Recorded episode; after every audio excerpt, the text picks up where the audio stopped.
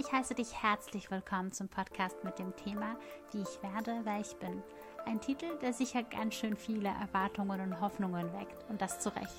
Ich freue mich, dass du eingeschaltet hast, um dir gemeinsam mit mir Gedanken über dich selbst zu machen und am Ende jeder Folge hoffentlich wertvolle Impulse mitzunehmen. Es handelt sich hierbei jedoch um keine Anleitung zur Selbstreflexion, sondern naja, vielmehr um mögliche Zugänge, die zu einer konstruktiven Auseinandersetzung mit deinem Selbst anregen sollen. Falls dich diese Reise in dein Inneres interessiert und du mal aus neuen Perspektiven auf dich und deine persönliche Geschichte blicken möchtest, dann bleib gerne dran und lass dich auf die spannenden Denkanstöße ein. Nimm dabei immer nur das mit, was du als für dich passend erlebst.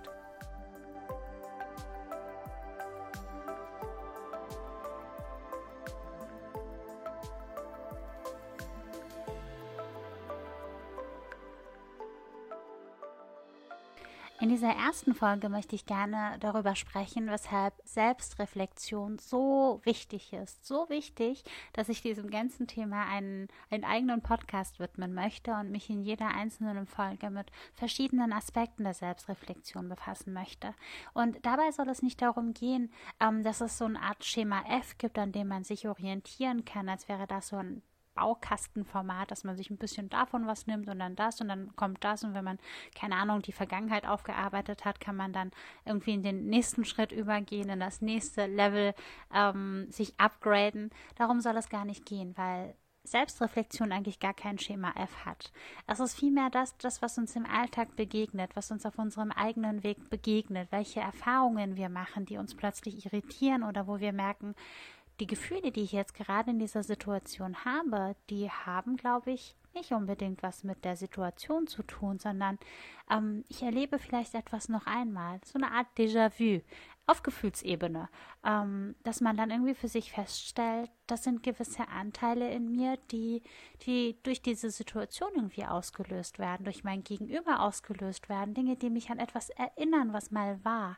Ähm, und, und da gilt das irgendwie so differenzierter darauf zu schauen. Also diese ganze Selbstreflexion soll dazu dienen, einen differenzierten Zugang zu uns selbst zu finden und vor allem dann einen wohlwollenderen und konstruktiveren Zugang kreieren zu können. Das ist mir sehr, sehr wichtig. Denn Selbstreflexion ist, wie gesagt, sehr, sehr wertvoll, eine wichtige Kompetenz, die man sich aneignen kann, ähm, die nicht sehr einfach ist, aber jeder Schritt auf diesem Weg lohnt sich, denn jeder Schritt führt einen ein Stückchen weiter zu sich selbst zurück. Und je näher wir uns selbst sind, desto mehr Halt finden wir in uns selbst. Und ich glaube, das ist mitunter das Wichtigste in einer so chaotischen Welt, in der wir mit so vielen Reizen zu tun haben, wo jeden Moment irgendwie etwas passiert und wir einfach ähm, ja so, so eine Art Anker auch benötigen, um nicht von jedem Windstrom, äh, von jedem Windstoß ähm, davongetragen zu werden und unsere Route nicht vor Augen zu verlieren und unsere Orientierung nicht zu verlieren und immer noch wissen, wohin geht eigentlich die Reise und was in dem Ganzen ist mir wichtig. Und bei der Reizüberflutung, der wir tagtäglich ausgesetzt sind, ist das wirklich, wirklich keine einfache Aufgabe, da irgendwie den Überblick zu bewahren, ähm, sich davon irgendwie so loslösen zu können, von all diesen Eindrücken, all diesen äh, Bildern, die wir haben, Gefühlen, die in uns da irgendwie ausgelöst werden und da immer noch wieder zu seinem eigenen Kern zurückzufinden. Ich habe jetzt gerade so ein bisschen auch das Bild von Social Media vor Augen, na, was da allein schon durch so ein Durchscrollen passiert, ne? was wir da alles für Eindrücke da irgendwie so mitnehmen, ohne dass wir das bewusst eigentlich merken. Und das sind dann Dinge, die dann dazu beitragen, wie, wie unsere Wahrnehmung ist, unsere Wahrnehmung anderen gegenüber, aber auch uns selbst gegenüber. Und da ist es immer ganz wichtig, immer wieder ähm, sich davon auch, das irgendwie von sich auch abstreifen zu können und wieder zu sich finden zu können, um zu gucken, was, was ist das gerade? Was ist da gerade mit mir passiert? Warum fühle ich mich gerade, wie ich mich fühle? Und dass man Erklärungen dafür findet, dass man das einordnen kann. Und nicht, dass dieses Gefühl irgendwie ein total unverhältnismäßiges Gefühl ist, weil sowas wie unverhältnismäßige Gefühle gibt es nicht. Unsere Gefühle sind berechtigt, unsere Gefühle sind sehr wichtige Hinweise und unsere Gefühle sind, ähm, ja, ist, ist eine Art unseres Körpers, unseres Ichs mit uns zu kommunizieren, nur dass wir über die Jahre oder über die Zeit, über ja unser gesellschaftliches Dasein vielleicht auch verlernt haben, da genauer hinzuhören und zu begreifen, was da eigentlich von uns verlangt wird oder worauf wir da hingewiesen werden möchten. Es ist ja eine eigene Sprache, die wir manchmal wahrscheinlich verlernen zu sprechen. Und die kommenden Podcast-Folgen haben dementsprechend auch keinen roten Faden. Ne? Das darf ich auch, glaube ich, einfach mal so sagen, weil es einfach nicht dieses Schema F gibt. Und ich bin da super offen und ich freue mich super auf den Prozess. Und das ist auch die Art und Weise, wie ich in meiner eigenen Arbeit äh, mit meinen Klientinnen auch unterwegs bin. Der Prozess. Wir gucken gemeinsam, was kommt, weil das, was kommt, ist eigentlich super, super wertvoll und bietet ganz, ganz viele Hinweise, ähm, wo man einfach nur genauer hingucken muss. Und ähm, gerade wenn man der Psyche ihren Raum gibt und genauer hinhört und aufmerksam ist und verstehen möchte, dann, dann dann findet Kommunikation statt auf eine Art und Weise, die nur konstruktiv sein kann. Und so sollen diese Podcasts auch aufgebaut sein. Es werden vielleicht so ein paar ähm, Elemente sein, die mir jetzt gerade in, in meinen Beratungssitzungen mit meinen Klientinnen auffallen, wo ich merke, okay, das wiederholt sich jetzt gerade in einigen Sitzungen, es könnte relevant sein oder das hat mich zum Nachdenken angeregt, das kommt ja in der Podcast-Folge. Es könnte mein eigener Selbstreflexionsprozess sein, den ich da mit euch teile.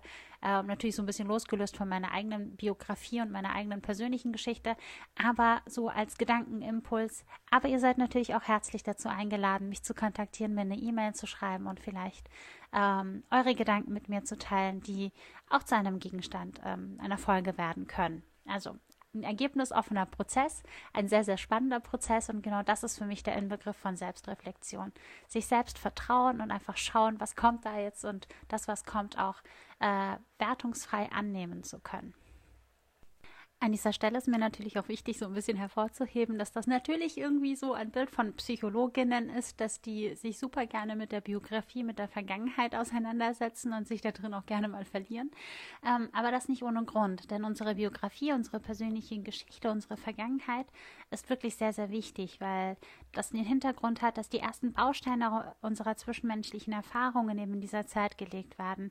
Die Beziehung zu unseren engsten Bezugspersonen, in dem Fall unsere Eltern, aber auch anderen Familienmitgliedern, ähm, die, die stellt die Grundlage für weitere Beziehungserfahrungen dar. Das, was wir von da gelernt haben, übertragen wir in andere zwischenmenschliche Beziehungen. Aber hier werden auch die ersten Bausteine dahingehend gesetzt, wie wir uns selbst wahrnehmen, wie unsere Beziehung zu uns selbst aussieht. Und Daraus entwickeln sich Überzeugungen und die können manchmal sehr funktional sein, die sind dann ganz gut und konstruktiv und gesund, die können aber auch maladaptiv sein, dysfunktional sein und uns alles andere als gut tun und uns unser Leben lang ähm, begleiten und ähm, uns das Leben nicht unbedingt einfacher machen. Denn die prägenden Erfahrungen, die wir gemacht haben mit den uns nahestehenden Personen, ähm, das sind gewisse Erfahrungen, die eben unsere Sicht auf die Welt, auf andere Menschen, unsere Moralvorstellungen, unsere Wahrheiten, unsere persönlichen Wahrheiten, aber vor allem auch unseren Blick auf uns selbst formen.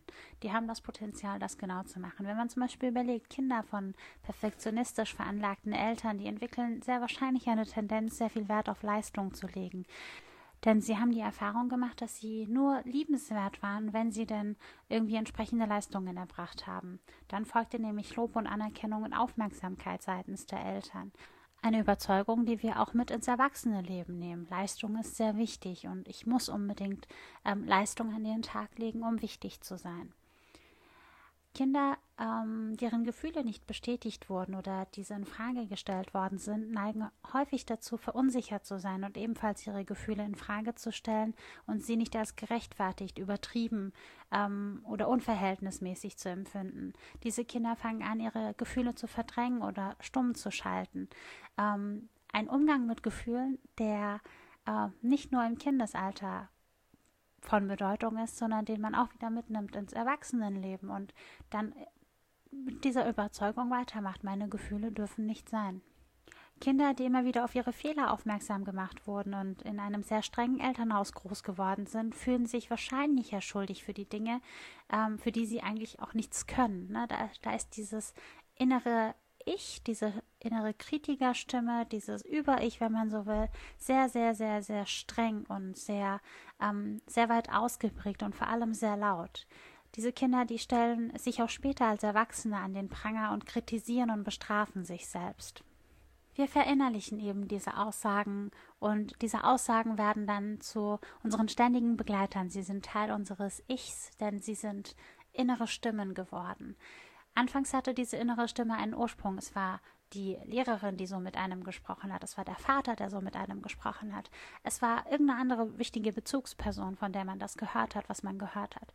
Aber es löst sich vom Ursprung und es wird dann Teil von einem selbst, sodass man irgendwann das nicht mehr so wirklich differenzieren kann und sagen kann, ähm, das ist auf diese Erfahrung zurückzuführen, sondern es wird irgendwie eine Art, ja, Gespräch mit einem selbst.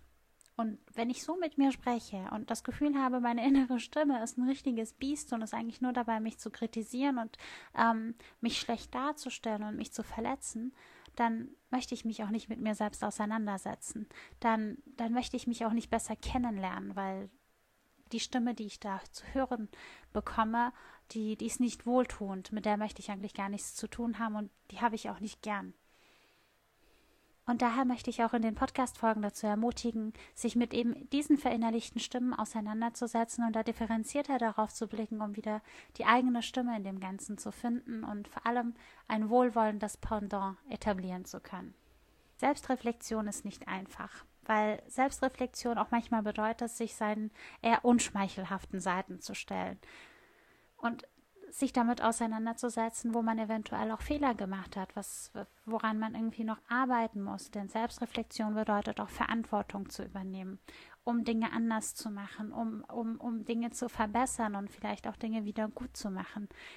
Selbstreflexion bedeutet demnach auch unweigerlich Verantwortung zu übernehmen. Verantwortung für das eigene Verhalten, für die eigenen Gefühle, für, für die eigene Haltung und die eigene Wahrnehmung. Und das kann auch Veränderungen einleiten. Und Veränderungen machen Angst und man möchte irgendwie so sich gar nicht damit auseinandersetzen, weil ja, es irgendwie auch dazu ermutigt, irgendwie den nächsten Schritt zu gehen.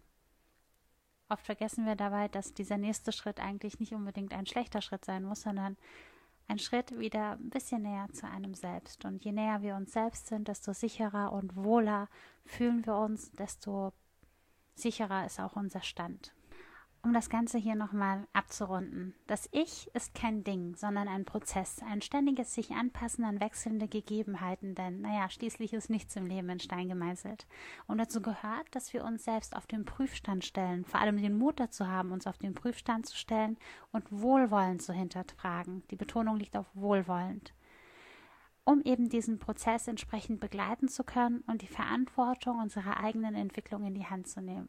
Das kann super ermutigend sein, aber auch wahnsinnig viel Angst machen. Und das ist okay. Beides darf sein. Es darf, man kann sich darauf freuen, man kann voller Vorfreude sein. Man darf aber auch Respekt davor haben, denn naja, schließlich weiß man nicht, was die Reise bringt. Aber das, was die Reise bringt, ist jedes Mal ein Schritt näher ähm, zu sich selbst zurückzufinden. Und ich denke, es ist ein Weg, den es sich zu gehen lohnt. Und ich begleite dich gerne auf diesem Weg.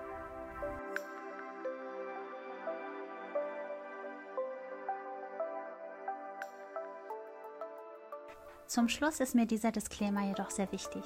Nicht immer kommen wir alleine mit unserer Selbstreflexion voran. Das ist ganz normal. Manchmal, da treffen wir auf verschlossene Türen, die nicht ohne Grund verschlossen sind. Hier möchte uns unsere Psyche vor prägenden Erfahrungen und tiefreichenden Verletzungen schützen. Daher bitte ich dich darum, dir professionelle Unterstützung zu Rate zu ziehen und die Reise vorerst nicht mehr alleine fortzuführen, sondern sie in das sichere Therapiesetting zu verlagern. Denn dieser Podcast ersetzt keine Therapie. So viel von meiner Seite. Vielen, vielen, vielen Dank fürs Zuhören. Und falls dich Themen rund um psychische Gesundheit im Allgemeinen interessieren, dann kannst du mir auch sehr gerne auf Instagram unter A Psychologist folgen. Bis zum nächsten Mal.